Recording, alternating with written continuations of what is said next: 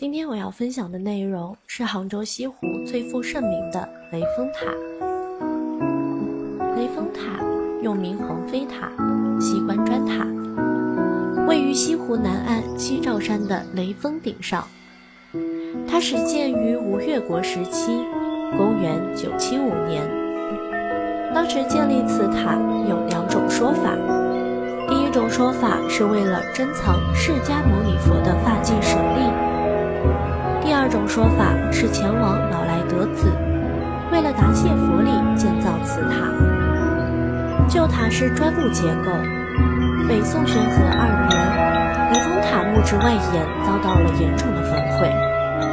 到了南宋庆元年间，官府对全塔展开重修，从七层改为五层。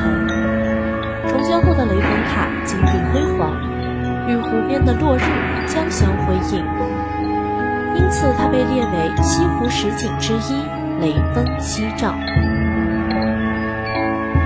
可是到了明代，有倭寇进城，倭寇看到塔内人影晃动，怀疑藏有伏兵，于是，一把火把雷峰塔的外围木结构全部都给烧毁了，只剩下它中间的塔砖部分。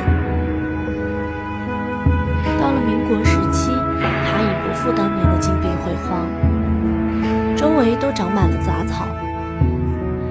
法海曾说过：“西湖水干，雷峰塔倒，白娘子才可以获救。”于是就有人过来挖砖，说要解放白娘子。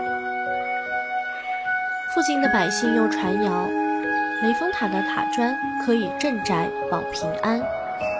于是，许多人盗取塔砖，日积月累，塔基松动。到了一九二四年九月二十五日下午，年久失修的雷峰塔轰然倒塌。现在看到的这一座是时隔倒塌七十八年后，在两千零二年重新整修开放的雷峰新，塔